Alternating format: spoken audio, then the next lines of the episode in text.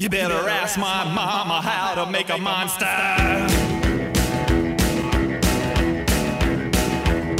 I'm a creature from a black leather lagoon. I am a beautiful monster from outer space too. Learn how to shake my hips in my inner sanctum, sing and give me tips, and then I like them. I'm a creature from a black leather lagoon. Yeah,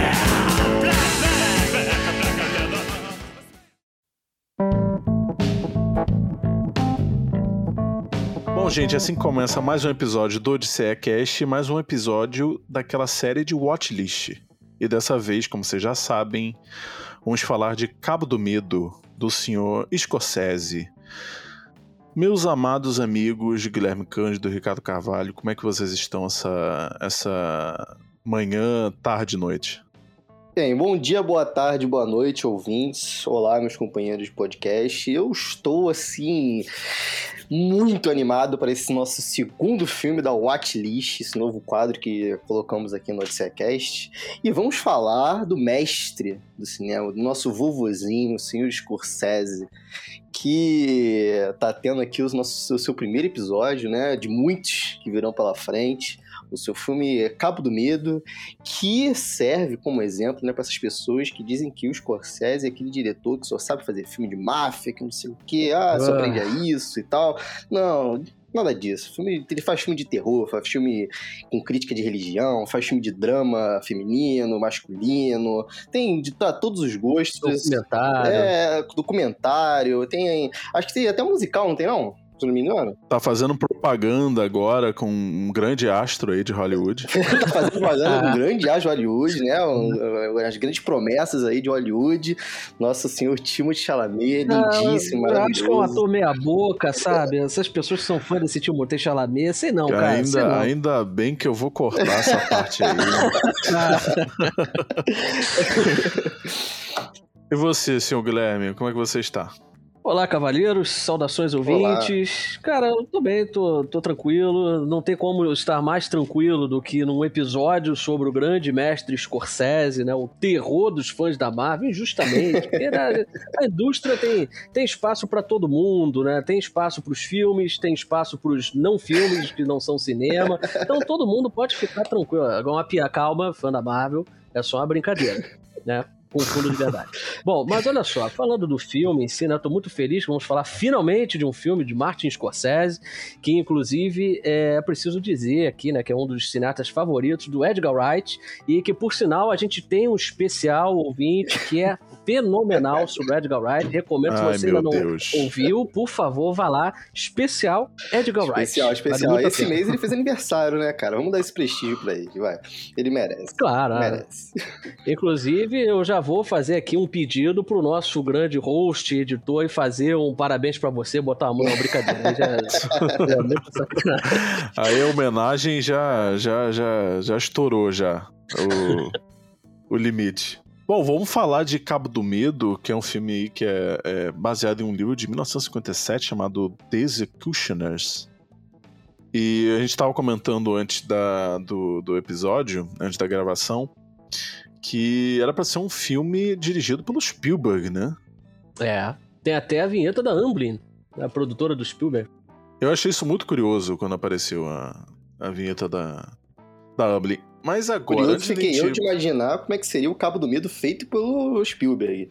Seria. Cara, eu também, mas eu não Em sei se ia dar muito sai um certo, não. alienígena, né? Ou então apareceu alguma criança andando de bicicleta. É. Pelo fato dele ter excluído da- das opções dele de, de gravar, realmente não sei se seria um filme tão bom, né? Porque ele não queria, porque era um filme muito violento. Eu fiquei pensando assim, poxa, tudo bem, né? Olha, eu li aí de fontes não muito confiáveis que o Spielberg queria que o Bill Murray fizesse o personagem do De Niro. Não, Então isso aí é- eu, eu acho que não ia dar muito É, certo. Isso aí é fake É, ele queria news. fazer uma comédia. Né? Não é possível. Agora eu fico imaginando uma comédia de Cabo do Medo, uma versão uh, cômica. Sei lá se dá certo, né? A versão Não tem aventuresca. como, não tem como. Mas aí uma coisa a gente dá pra cravar, que seria uma, mais uma trilha espetacular do John Williams, né? É, verdade. Verdade. verdade. Verdade. Mas aí não iam reaproveitar, né? Fazer aquela grande referência ao Hitchcock com essa trilha Ah, aí. é, sim, é exatamente. verdade. Já podemos começar falando que realmente a trilha desse filme é muito boa, né? A trilha sonora desse filme. Pelo menos eu achei. A do Cabo do Medo. Impactante, É, né? impactante. Mas agora, não vamos é, deixar as tradições pra trás, né? Nós Ah, temos que Deus, dar. Por favor. Temos que dar aí um, um, um cheirinho do que, do que é o filme. Senhor Guilherme, a sinopse de Cabo do Medo, por favor. Essa, esse é aquele momento que todos esperam, né? momento, ah, mais uma sinopse Eu não sei os é ouvintes, mas eu fico esperando sempre. Desgraçado, miserável. Bom, meus caros, é, ouvintes em especial, Cabo do Medo é um suspense psicológico do grande Martin Scorsese. Aquilo que o Ricardo já falou, ah, porque o Scorsese foi filme de máfia. Mentira. É, o, Scorsese tem um- uma filmografia riquíssima e, e é difícil você encontrar um filme que seja assim mediano do Scorsese. Geralmente são filmes muito acima da média. E Cabo do Medo é o outro dele. Eu não tô. É claro que a gente vai entrar futuramente numa polêmica sobre é, o ranking, né, em, em que posição do ranking do Scorsese, do filme do Scorsese, Cabo do Medo entra. Mas, por enquanto, dá pra dizer que Cabo do Medo é um suspense psicológico que versa sobre questões assim de, de ética, é, principalmente na questão do, do direito, é, vingança Justiça, né? e justiça, principalmente, claro, e a história é de um advogado, o Sam, interpretado pelo Nick Nolte. Muitos devem lembrar do Nick Nolte como parceiro do Ed Murphy em 48 Horas. É um advogado que ele chegou a defender o Max Cady, interpretado pelo grande Robert De Niro, que dispensa apresentações. Só que ele acaba sendo acusado de estupro e passa uma longa temporada na cadeia, 14 anos preso. E aí, durante esse período, ele acaba alimentando é, um desejo de vingança absurdo. E quando ele finalmente sai da cadeia, porque ele acredita que houve uma espécie de complô, que ele não foi muito bem defendido pelo. é, eu não vou aqui dar spoiler, né? Mas ele acredita que tem caroço nesse angu, que o advogado dele teve uma, uma parcela de culpa nessa história aí. Negou uma E aí, parte assim- ali da, da- do- do- dos direitos dele, né? Vamos dizer assim. É, é. E aí, quando ele finalmente sai da cadeia, ele resolve infernizar a vida do Sam e de toda a família dele. E aí é um prato cheio pro Robert De Niro encarar, encarar, encarnar o tipo psicopata. E aí, a gente tava até conversando antes do episódio, soltando gargalhadas estridentes dentro do cinema. E aí é um prato cheio, o Scorsese se esbalda em várias referências, referência a Hitchcock, a Iluminado, e é um suspense magnífico. É, é- é até meio raro a gente encontrar um filme de gênero do Scorsese, né? Se bem que houve um. A gente também estava conversando. É, pra você saber, né, ouvinte, a gente faz uma reunião de pauta, tá? Isso aqui não sai assim do nada, de uma forma. não surge implacavelmente. Claro que tem muita coisa aqui que, que a gente fala pela primeira vez, mas a gente procura organizar as ideias. E aí a gente estava comentando sobre um, é, uma faixa ali, um período da carreira do Scorsese que ele se dedicou a produções mais mainstream. O Matheus ele vai até se aprofundar nisso. E o Cabo do Medo talvez seja o primeiro. O primeiro dele, né? Que, que ele começa a fazer alguns filmes de gênero, assim, mais, mais mainstream. E é um filme extremamente eficiente, não é, Matheus? Exato, é eficiente e um sucesso, né, comercial. É verdade, foi um sucesso de bilheteria, né? Exatamente. Esse filme começa de uma maneira. É, é um filme, né? Novamente montado pela senhora Thelma Schoonmaker, né? Sua parceira, né? Até umas comigo, eu era Matheus Schoonmaker, eu fico assim. a gente confunde às vezes, né? tão parecidos, é, é. E o filme começa com uma águia, né? é- é quase ali gigantesca, aquela águia. Que É, é- é um, é um animal que emana poder, né? Você vê ele ser. O símbolo da América, né? É, também. E eu acho que é um símbolo que é explorado muito bem durante todo o filme, né? E logo no começo a gente já começa a ser apresentado ao personagem do Rob De Niro, que é o Max Cady, né? E aparecem umas referências a Benito Mussolini, a, a Uhum. religião e, e- Como todo filme do Scorsese, né? sim, Essa coisa da religião. Ele é um fanático. Acho que já dá para perceber, né, logo no começo, que é um fanático. Ali você tem certeza. Ele era do sul dos Estados Unidos, já tem isso, É, né? O cara ele tem, o, é- é- tem é orgulho, tem uns usa? adesivos no carro dele, né? Um sulista Isso, é, brabo. do sul. E engraçado, eu, eu até É. anotei sobre o sotaque do Niro, que eu achei muito engraçado, achei muito bem feito. Dava pra, pra- Parecia que ele nasceu lá, assim, de tão bem feito que tava aquele sotaque. Eu, eu- eu achava engraçado as expressões que ele usava, né? Os apelidos white trash, hillbilly, redneck, toda hora ele fala essas expressões, né? White trash, não sei o quê. Não, Acho o De bom. Niro, ele tá absurdo nesse filme. Ele tá absurdo e eu tava comentando com o Guilherme Ricardo antes da, da gravação que o De Niro só não ganhou esse Oscar aí, que ele foi indicado, porque o Anthony Hopkins também estava absurdo. Ele né, tava no Silêncio dos transe, né? Ele tava Inocentes. possuído, o Anthony Hopkins, uma coisa absurda. É, ele encarnou ali o Hannibal Lecter de uma maneira é, absurda. Uma das maiores atuações é, do, do cinema contemporâneo, inclusive o Hannibal Lecter, o doutor Hannibal Lecter, né? É considerado um dos maiores vilões da história do cinema, né? Sim. Ele é Então, um, tem- quase tem um objeto de estudo, detalhe. né? Assim, não só pro cinema, mas também pra quem tá fazendo psicologia, né? Porque ele já foi citado como exemplo nas minhas aulas, assim, a professora já até falou. Eu tenho uma professora que ela é meio cinéfila, né? Então ela gosta de ficar dando exemplo falando de filme. Ela já falou dele. Pô, que vez. delícia, É, uma maravilha. Gosto muito. Mas, é, o- voltando pro filme, o, a- a- o começo, né? A apresentação que a gente tem do, do personagem do Robert De Niro, que tá fazendo ali a musculação dele, né? Tá fazendo uma subida e descida assim de barra, que, e que a gente Cena muito referenciada, né? muito referenciada e, e- eu, queria, eu, eu tive um momento nostálgico, porque eu lembro que há muito tempo atrás, uns bons anos atrás, eu vi esse filme com o Matheus. Eu tava no auge, assim, na minha idade, eh, saindo da adolescência, né, e tal. E, e, infelizmente, barra felizmente, eu sabia tudo desse filme por causa dos Simpsons. Os Simpsons têm um episódio que eles passam o, o episódio inteiro fazendo uma referência ao Cabo do Medo. Tem um psicopata que ele é louco pra matar o Bart, né? Que se chama Sideshow Bob. E o filme inteiro é, assim, é repleto de referências. E eu sabia tudo que ia acontecer no filme por causa dos Simpsons, né? Mas é, é coisas da vida. Mas esse começo é muito bom, né? Porque ele tá de costas, assim, então a gente tem um parâmetro da, da tatuagem dele, que tem uma cruz nas costas. A gente vê os livros, a gente vê as fotos, assim. Várias tatuagens. Várias e várias Eu tatuagens. acho que é a Bíblia e a espada, né? É, uma- é um equilíbrio, é uma tatuagem ali que mostra o equilíbrio entre a Bíblia e a espada, a justiça e, e, e alguma coisa ali que ele, ele quer dizer com, com esse senso religioso que ele traz também para esse personagem. Exatamente. E o, o filme, ele, ele. O Guilherme falou de ética. E é um filme que ele fala. Ele, ele esbarra nesses assuntos, né? Porque você vê desde o começo que a família. A família Bolden, né? Que é a família do Sam, é, que era o advogado do, do personagem do De Niro. é, ele tá numa família que já tem uma. já passa uma sensação esquisita. Você vê ali que a mulher é, tem uma relação meio irônica, quase sarcástica ali com relação ao marido. Passivo-agressivo. né? É, sim. É, é uma tem uma confusão. Aliás, a Jessica Lange faz isso muito bem. Eu já vi algumas outras coisas dela. E ela faz essa, essa coisa. Às vezes você se confunde se é sensualidade, se é provocação ou se é só sarcasmo.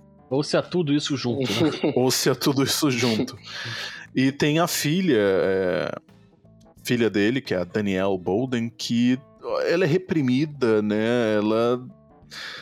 tem alguns problemas ali. É uma filha que não, não, não lidar bem com os problemas do casamento. Ela, né, ela dos é deixada pais de e- lado, mas ao mesmo tempo, quando ela recebe a atenção dos pais, é sempre a repressão, né? É sempre castração.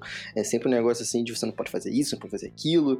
É, é, e os poucos momentos que ela tem de interação é sempre com, com os pais discutindo, brigando. Então é, é- é- fica nesse. É a família tradicional americana, é quase família brasileira, mas se passa por isso, mas que depois a gente vê que tem os seus problemas, né? O Cigaruto tá estudando muito Freud. Falando de castração, já, já peguei. Eu já peguei. Mas eu, eu, tava, é, eu tava falando que o, o filme. Assim, claro, né? no- você já vê um personagem ali com referências fortes, Mussolini e aquelas tatuagens gigantes saindo da prisão, e você fala, bom, é, é o vilão do filme.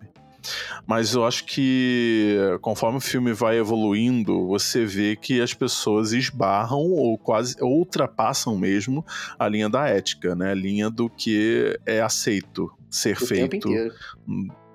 Então acaba que os personagens são dúbios, vamos dizer assim.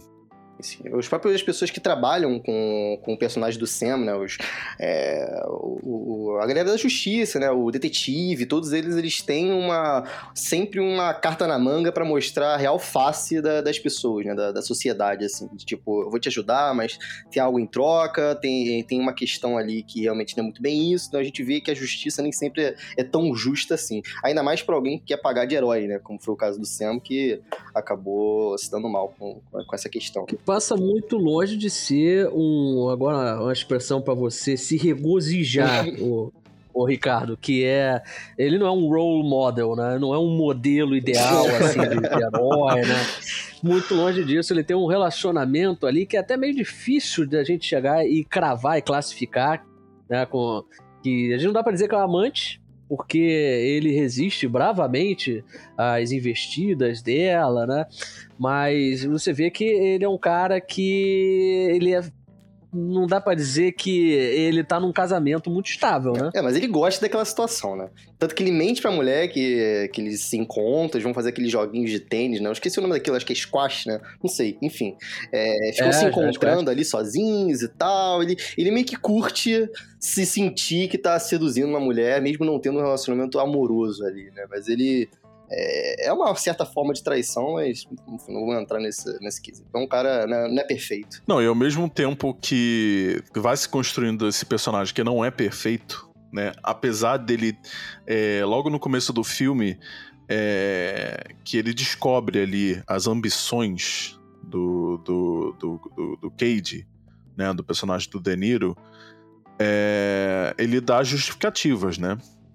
É, ele estava defendendo o Cage, né? Numa situação um, e que o Cage fez né, uma vítima e o Cage descobriu que tinha uma justificativa que ajudaria e muito é, o caso dele é, perante ao juiz. Sim.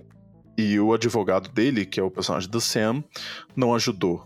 E o Sam traz uma questão ética. Ah, ele inclusive fala: ah, e se fosse sua filha com um amigo advogado ali?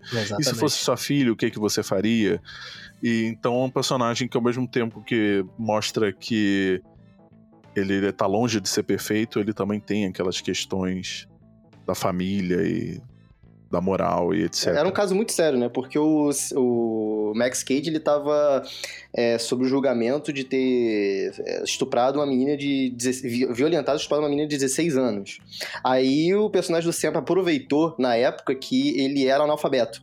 Então ele fez, ele usou desse subterfúgio pra, tipo assim, pô, vou sonegar uma parte aqui pra condenar esse cara. Eu meio que tô defendendo ele, mas eu quero que ele se ferre. Entendeu? Aí foi aí que veio a construção do personagem que a gente percebe naquele primeiro plano que ele leu aqueles livros de direito, né, para aprender na prisão, que ele aproveitou aquele tempo da prisão para é, é, construir a sua vingança, porque ele sabia que tinha algo- de errado, então ele correu atrás para saber da sua, da sua justiça, vamos dizer assim. Não, ele leu muitos livros de direito, mas também leu muito a Bíblia, porque tem muitas referências à Bíblia. Ele, ele taca muitos, muitos versículos, né? Sim, sim.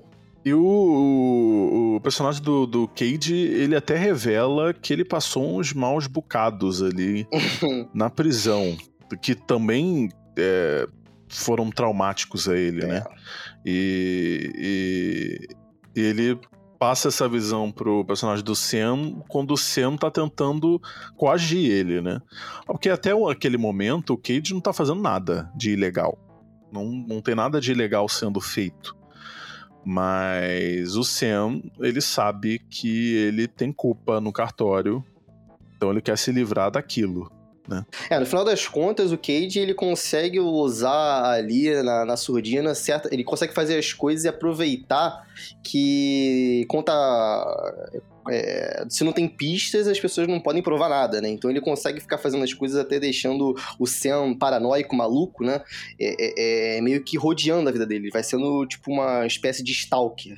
Ele vai perseguindo ele, fazendo certas coisas que vão incomodando cada vez mais o dia a dia da família e até mesmo da, da esposa e da filha, né? Então, que é a máxima do direito, isso que você está comentando, que é a questão da dúvida. Você não precisa provar que uma pessoa fez ou deixou de fazer algo, mas só de você deixar o júri, o juiz em dúvida, acabou. É o benefício da dúvida que, que eles buscam, porque você não vai é, condenar uma pessoa sendo que você está em dúvida, né? Isso aí Por é, o, né? o Cade...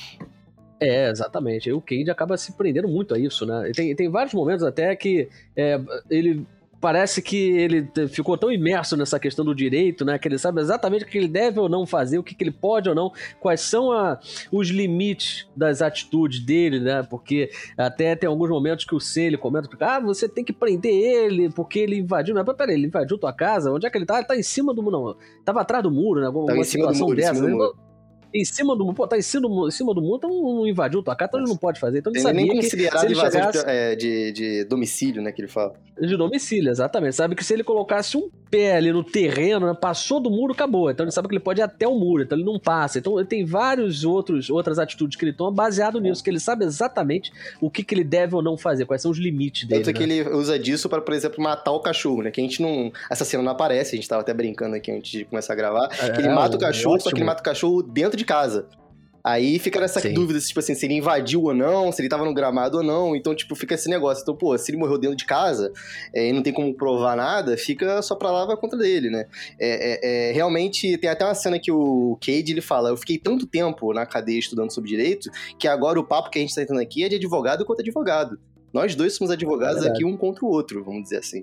Gente se sente nessa posição. Não, e nessa parte da. Nessa parte do cachorro, é, eu, pelo menos, fiquei até na dúvida se o Cade realmente tinha feito isso, né? Até determinado momento eu fiquei com essa dúvida. Porque ele tava fazendo coisas sem produzir provas, Sim, né? o tempo inteiro. Ele tava fazendo coisas que parecia que era só pra. pra enlouquecer mesmo o personagem do, do Sam. E aí eu fiquei até na dúvida, pô, será que realmente foi ele que matou o cachorro?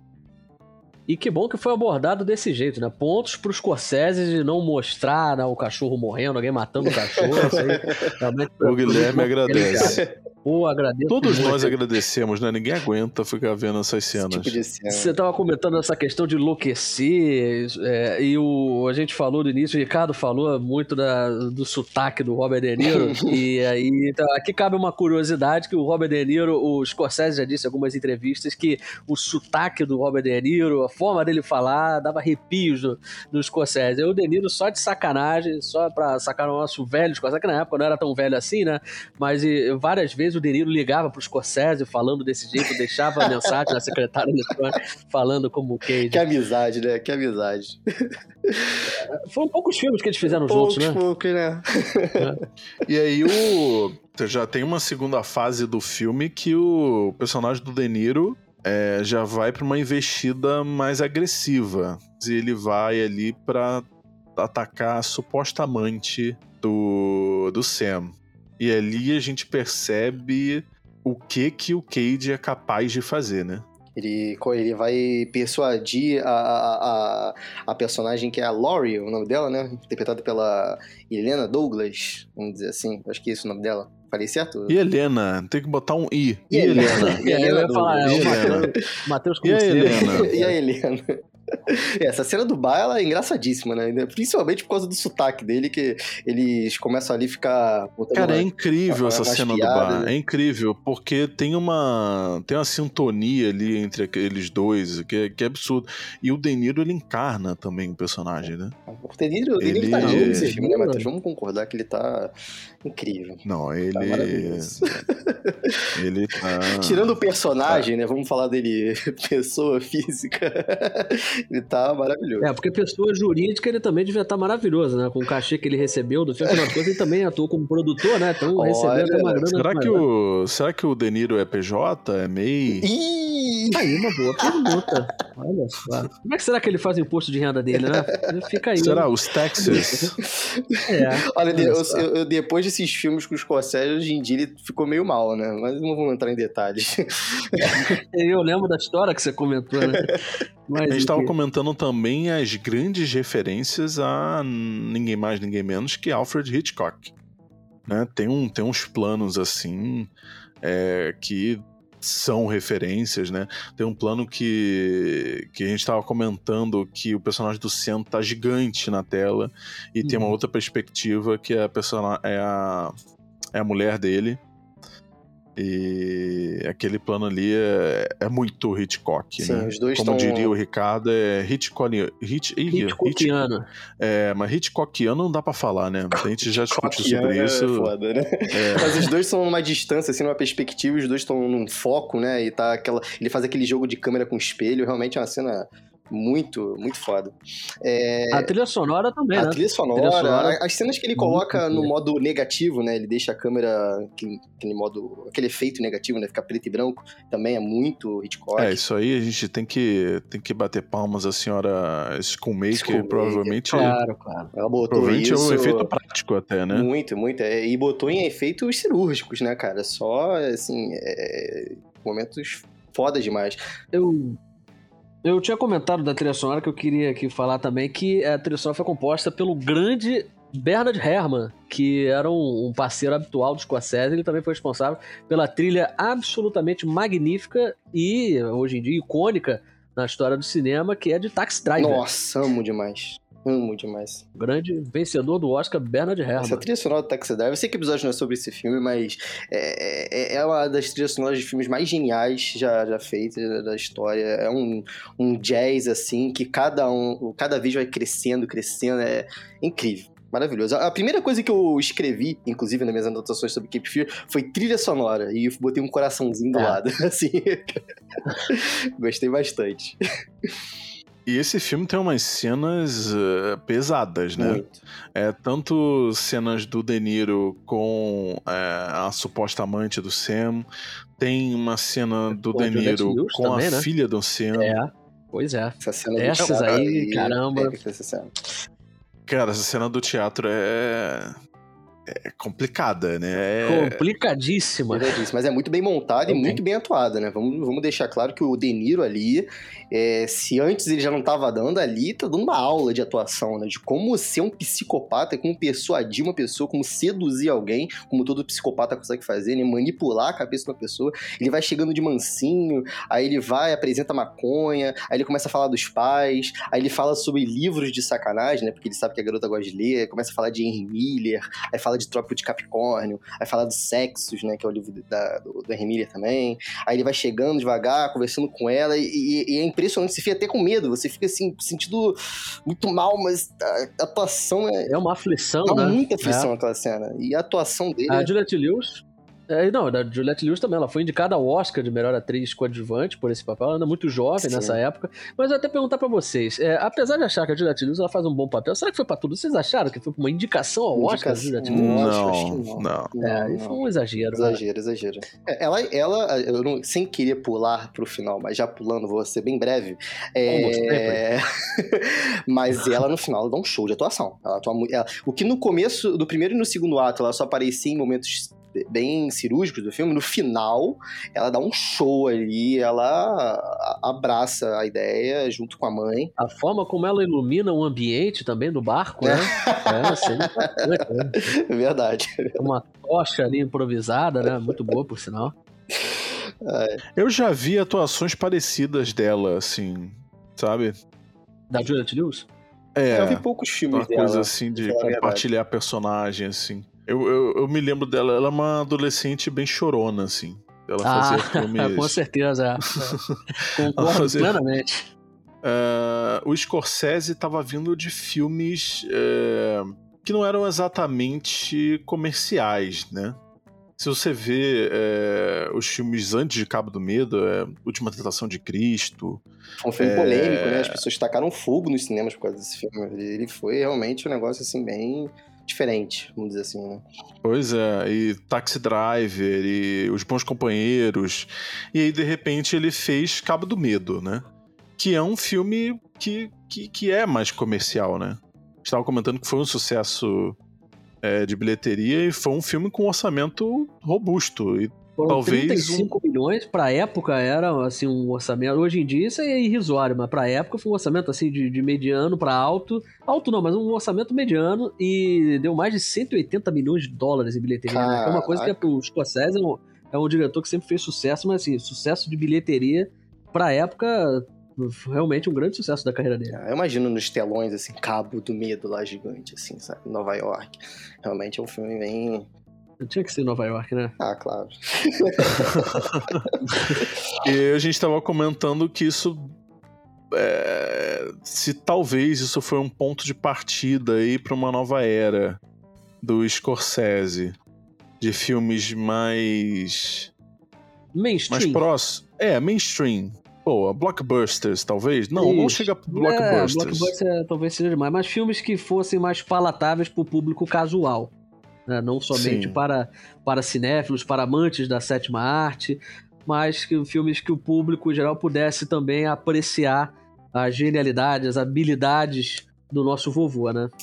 E eu tava até perguntando pro Guilherme, porque esse filme a gente comentou do Spielberg, né?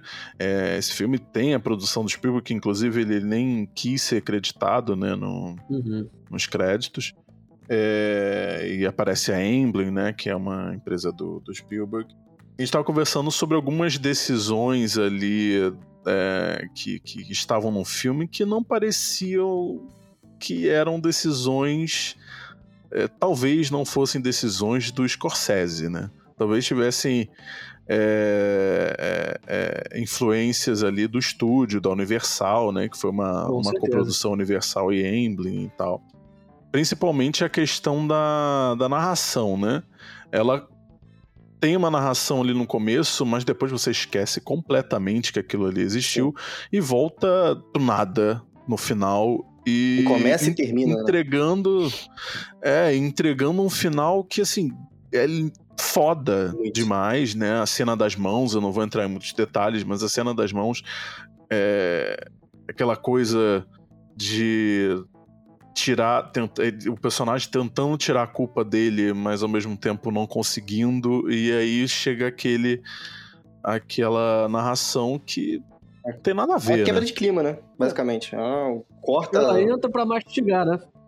Entrou pra mastigar o final do filme. É aquele velho caso do estúdio menosprezando a inteligência do espectador. Acho que o espectador não vai ser capaz de conectar algumas coisas, de entender perfeitamente. E é muito difícil você falar é, num estúdio metendo o B dele numa produção pra incluir narração e não lembrar de Blade Runner. Ah, claro. Talvez seja o caso mais famoso do E teve cinema. quantas que o Ridley- versões? 30 versões, né? é, teve 20 mil versões, né? Coitado do Ridley e o Scott. Ridley, o Ridley Scott simplesmente abominava essa ideia. Ele conseguiu lançar a versão dele depois, mas a, a versão original, né, que chegou aos cinemas, infelizmente possuía essa famigerada narração no início e no fim, Ah. Completamente descartável, não apenas no Blade Runner, mas também no, no Cabo do É, Medo. não vamos aqui também detonar 100% a narração. Quando ela é bem feita, quando ela tem um contexto assim, ela, ela é aceitável. Por exemplo, no começo do filme, não me incomodou tanto quanto no final. Eu acho que no final foi completamente necessário. No começo eu acho interessante, porque parece que a personagem tá conversando, ela tá quebrando a quarta parede, mas parece que ela tá numa apresentação de aula, né? Porque ela tá dando uma sala de, de, de escola, e parece que ela tá fazendo uma apresentação ali de livro, tanto que ela tá ela passa o, livro, o filme inteiro falando que ela tá tendo é, prova de literatura, de inglês, né, e tal. Então eu acho que é interessante. Eu acho que foi, mas é foi legal. fica abandonado, né? É, depois, é, mais ou menos. Esse- Eles fazem é sempre umas, complicado, situa- né? umas citações de livros, né? O filme inteiro ele faz, uma, faz umas referências aí. É, mas Agora, no final, é que eu realmente. Mas a narração é completamente abandonada, né? Essa ideia. pois é. Acho que esse, Esse, esse é exatamente o problema, né? É, começar desse jeito e no final voltar. A gente já viu É, tanta coisa, no final exatamente. voltar. é- o problema é realmente ter, ter essa quebra de clima no final completamente desnecessária, né? Mas, Os primeiros cinco minutos e os últimos cinco minutos, né? Então fica aí aquele meio que o que o Matheus falou, pô, a gente nem se lembrava de que tinha narração, do, É. do nada, volta a narração e, o que você falou, né? quebra completamente o clima. Quebra. É uma pena. Quebra aquele clima que tava acontecendo, que eu até escrevi no meu caderno, eu botei cena final igual, ansiedade. Que todo aquele arco ali do barco é uma coisa para te deixar preso na cadeira ali, de raiva, de angústia, de. Meu Deus do céu. O chão tremeu? Cara, não cheguei a ter, Cheguei a ter essa né? sensação. mas, mas gerou uma ansiedade. Gerou uma ansiedade. Entrou água na tua casa, saiu água do, não, da não, TV. graças a Deus. Mas Olha, falando eu essa deixo água, os efeitos práticos dessa cena são muito bem feitos. Muito bem Eu deixo o meu apelo pra esse filme ganhar uma nova exibição, voltar aos cinemas e passar naquelas salas. Não vou aqui fazer um merchan, né? Mas tem algumas salas aí, nas grandes redes de cinema, que jogam água, né? Vou Enfim. sair como se estivesse no Imagina- Beach Park, pô, lá de Fortaleza. É, vai sair encharcado, né? Mas eu queria, antes de falar dos efeitos práticos, inclusive, que a gente vai abordar isso aí com um ponto até sensível, mas cabe aqui uma curiosidade de que o nome do barco do que, que aparece no final é Moana. E aí fica aquela aquela dúvida, aquela pulguinha atrás da orelha. Será que o Moana da Disney é, pegou essa referência, fez essa referência a Cabo do Medo? Princesa Moana? Olha, rapaz. Uma princesa da Disney. É, Cabo do Medo, né? Que coisa. Vamos deixar Mais uma silêncio, né? É. Tem essa questão dos efeitos que. Não sei se eu utilizo a palavra datados. Eu, Se você utilizar essa palavra, eu vou concordar com você. Então aí eu vou, vou só esperar. Então, então eu vou Pode utilizar. ser, pode ser, vai. E é, essa coisa da, da referência ao Hitchcock, eu acho que é, acaba projetando isso, né? Não dizendo de jeito nenhum né, que Hitchcock é datado, não, ele é muito atual. Nossa, não Ah, seria louco de falar isso Não também, né? seria louco. Pois é. Mas a, a tentativa de reproduzir certas coisas e agora nos anos 90, eu acho que talvez tenha produzido certas, certos efeitos ali. Tem um equilíbrio. A gente fica impressionado pelos efeitos práticos, mas também fica essa questão de ter alguns ali que beiram a, a tatatada, é meio vergonha alheia, realmente. Bom, eu tava comentando, né? Vou entrar na parte polêmica aí do Odisseia pra gente ganhar aí um- uns listeners, vamos ver. Uns listeners. ou, ou- ou ganhar haters, né? Eu tava comentando que eu acho que esse filme, se fosse o primeiro filme de um diretor, né, estreando aí em Hollywood, seria uma grande estreia. Porque é um filme que todos os pilares básicos são incrivelmente bem feitos, né? Tem planos incríveis e todos os atributos técnicos são, são incríveis. Mas se tratando de um diretor que, como o Scorsese, é, que já tinha feito grandes filmes, é, ficou, ficou uma sensação de quero mais, né? De, Porque o homem tem uma filmografia, uma carreira que é realmente irrepreensível, né?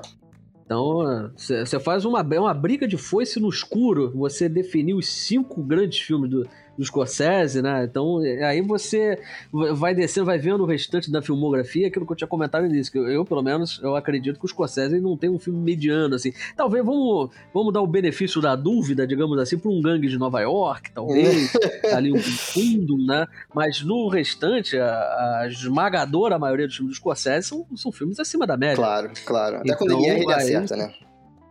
É, então, frase polêmica, né? Mas, é, mas é, um, é um filme muito bom. O negócio é que você falou cirurgicamente, é um filme dirigido por Martin Scorsese. Então, você não coloca ele, eu pelo menos não colocaria o Cabo do Medo é, entre os cinco melhores. Sei que, que tem outros aqui que vão colocar, né? E que é uma coisa pertinente, porque é um filme muito bom. Mas é, o Scorsese tem grandes filmes. Grandes filmes na sua carreira. Esses outros aqui seriam uma indireta pra algum de nós dois? Ou... É, Olha, eu- eu não vou, não ouvintes, eu não não. coloquei ele no meu top 5, não. Ah, eu pensei que eu fosse colocar, então, ouvinte, então eu retiro aqui minha, minha indireta direta pro Ricardo. Não, que, que isso, fosse- que isso. Não tá no meu top 5, não. Fala seu top 5, senhor Ricardo. Meu top É, ba- é, bate-bola, jogo rápido. Bate-bola, jogo rápido. Olha, o meu top 5 do, do Scorsese, cara, eu não, eu não esperava por essa pergunta. Vou, vou consultar aqui a minha. Não, vai, vai, vai no feeling, vai no feeling. É, eu diria que primeiro, primeiro de todos, né? é, Como melhor, seria Taxi Driver. Segundo, é Os Bons Companheiros. O terceiro é Touro Indomável. O quarto é O Rei da Comédia. E o quinto, né? É O Irlandês, que eu tenho um apreço assim especial. Olha, não Antes do o irlandês, irlandês aí. antes do irlandês ser lançado, o quinto era o Lobo de Wall Street. Mas como ele lançou essa obra de arte, eu tive que colocar no meu top 5. O Lobo de Wall Street não deixa de impressionar porque temos aí um cineasta septuagenário é, fazendo um filme que tem mais energia do que muito filme dirigido por, por jovens por aí, né? Mas fica uma, ver- uma menção impressionante. rosa aí, o Lobo de Wall Street. né? Bom, vamos falar meu top 5, né? Já que, já que a gente entrou nessa enseada. Primeiro, Enseada. Taxi Driver. Eu falei errado, senhor Guilherme? Não, é, normalmente a gente fala na, na nossa, nessa seara, né? Mas em seara, né, talvez, é porque eu não ouvi. Mas eu não vou te corrigir, porque Bom. talvez fale, né? Nessa seara, nessa enseada. Enfim, meu primeiro filme, Taxi Driver, sem sombra de dúvidas. Segundo, Rei da Comédia. Terceiro, Toro Indomável. Quarto, é Bad, do Michael Jackson, tô brincando. É, Belo Ah. Porra, belíssimo. É, vou botar, cara, os infiltrados. Eu gosto muito dos infiltrados. Boa, infiltrados.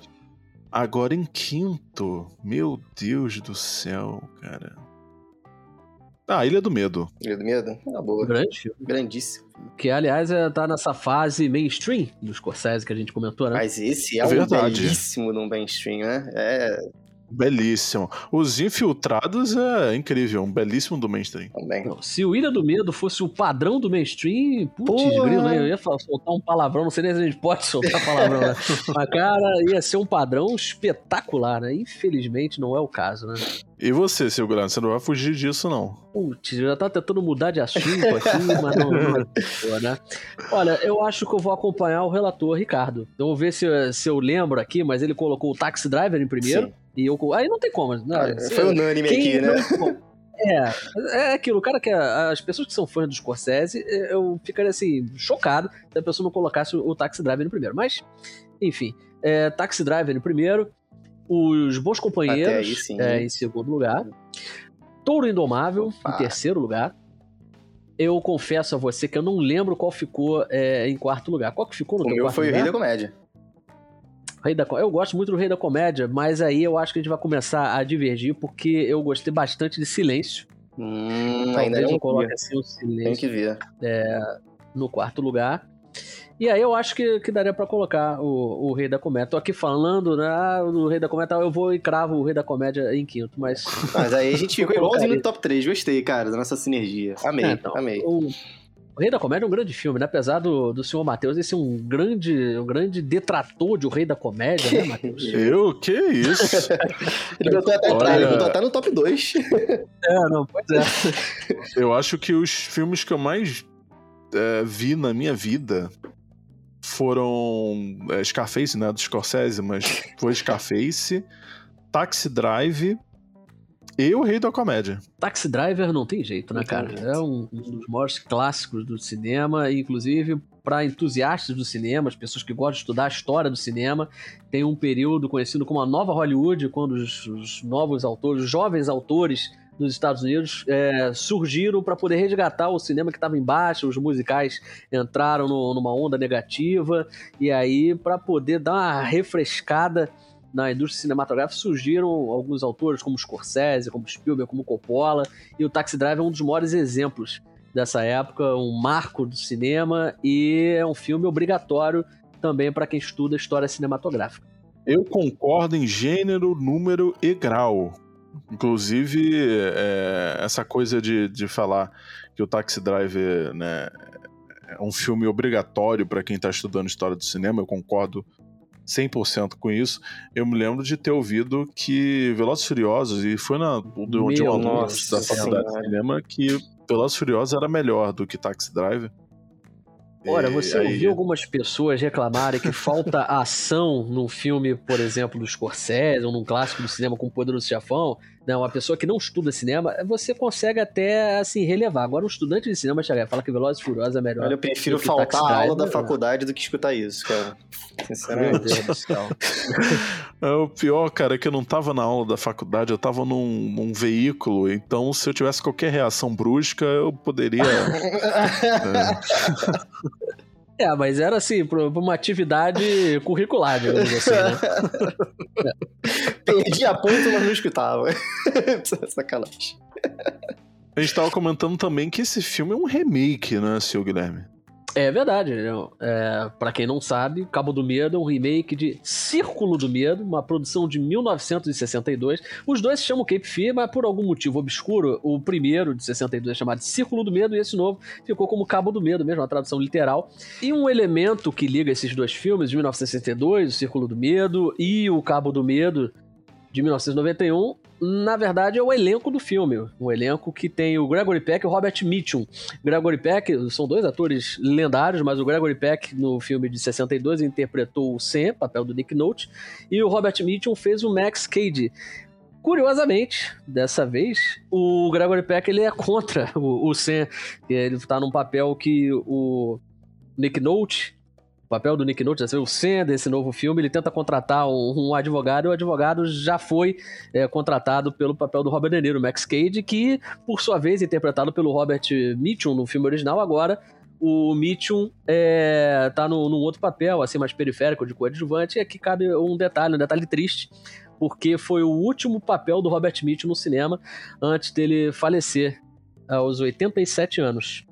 Bom, gente, assim que termina mais um episódio do Odisseia Cast e o senhor Ricardo tem um recadinho que não pode ser esquecido. Por favor, né? Por favor. Bem, ouvinte, se você gosta de estar aqui escutando a gente, nossas vozes, três cariocas aqui da Zona Oeste do Rio de Janeiro, é, por favor, siga a gente no streaming que você estiver escutando. Por favor, seja no Spotify, no Deezer, no Apple Podcast, no Google. Por favor, siga a gente, porque às vezes as pessoas esquecem, sabia, gente? Tem gente que às vezes só escuta e, poxa, não dá um, uma inscrição, não dá estrelinha. pois lá. é, cara. Vê um episódio interessante, vai lá, ouve, mas não clica no, no maisinho. É, isso é isso... importante pra gente saber se vocês estão gostando, se tem gente ouvindo a gente, se a gente tá falando sozinho, se a gente tá ficando maluco. E... Não, mas é, é, pelos números a gente sabe. Isso aí é bom, ouvinte, porque isso aí dá engajamento pra gente. E quando você faz isso, é, o algoritmo entrega para outras pessoas também também, né? Assim como também você, por favor, siga a gente nas redes sociais, nosso Twitter do OdisseaCast, que é arroba OdisseaCast, nem mais nem menos, é OdisseaCast mesmo, é, já está com seus 200 seguidores. Então, por favor, siga lá se você tem Twitter, por favor.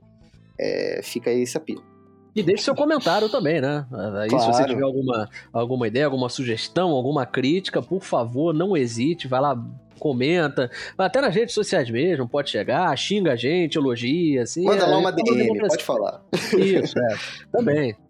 Inclusive, não posso esquecer, tá, de comentar que no nosso episódio é, nosso primeiro episódio do, do Watchlist, que foi sobre o amor a queima-roupa, é, nós pedimos para os ouvintes comentarem é, é, dicas de filmes para a gente falar nesse, nessa série de episódios, né?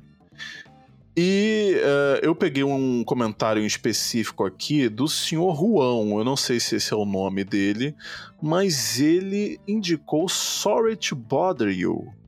E não sei, talvez aí no futuro. Malucão falamos. esse filme, hein?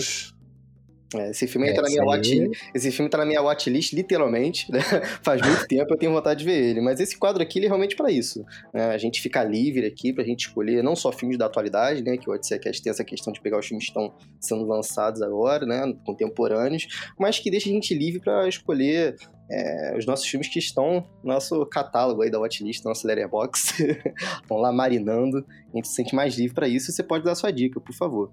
Exatamente. Infelizmente, só para quem tá no Spotify, essa opção está disponível, não é culpa nossa, né? É uma coisa de plataforma. Se você tá ouvindo a gente no Spotify, uh, tem uma seçãozinha abaixo do player que é para você mandar uma mensagem pra gente. Então, a mensagem que você mandar nós iremos ver e apreciá-la, não é não, senhores? E, Sim. e é isso, né? E eu confesso que eu fiquei muito decepcionado, porque na hora que você fala, ah, porque o Ricardo tem um recadinho, pensei que ele fosse fazer aquela imitação espetacular da dona Araci da Top Term, né? Já pensou ele chegar fazendo a dona Araci, rapaz? Pô, de repente você, pode faz, faz uma Ricardo. Aí, Ricardo, faz uma palhinha. Faz uma palhinha. Estamos aqui, o ômega 3. Fala, siga o Odisseia Cash como Araci da Top Term. Por favor, siga o Odisseia Cast. Isso, a Araci, essa Araci aí tá pedindo socorro, coitada. É muito ômega 3, né, galera? A BlendJet escolheu o Odisseia, então tem um recado para passar para vocês. O BlendJet 2 é portátil, então você pode fazer um smoothie no trabalho, um shake proteico na academia, ou até mesmo um drink na praia. Ele é versátil desse jeito. Ele é pequeno o suficiente para caber no porta-copos, mas potente o suficiente para triturar ingredientes difíceis, como gelo ou frutas congeladas, com facilidade. O BlendJet 2 é extremamente silencioso, então você pode fazer seu smoothie matinal sem acordar ninguém da casa. Ele dura por mais de 15 preparos e recarga rapidamente via USB-C. E o melhor de tudo, o BlendJet 2 se limpa sozinho. Basta misturar água com uma gota de sabão e pronto. Tirando as 30 opções de cores que eu mesmo tenho roxinho em homenagem ao Odisseia. Agora, o que você está esperando? Acesse blendjet.com e adquira o seu hoje mesmo. E não se esqueça de usar o código promocional OdisseiaCast12 para obter 12% de desconto em seu pedido e frete grátis. Nenhum outro liquidificador portátil no mercado se aproxima da qualidade, potência e inovação do Blend Jet 2. Eles garantem que você vai amar ou o seu dinheiro de volta. Misture a qualquer hora, em qualquer lugar, com o liquidificador portátil Blend Jet 2. Acesse blendjet.com e use o código OdisseiaCast12 para obter 12% de desconto em seu pedido e frete grátis. Compre hoje e obtenha a melhor oferta de todos os tempos.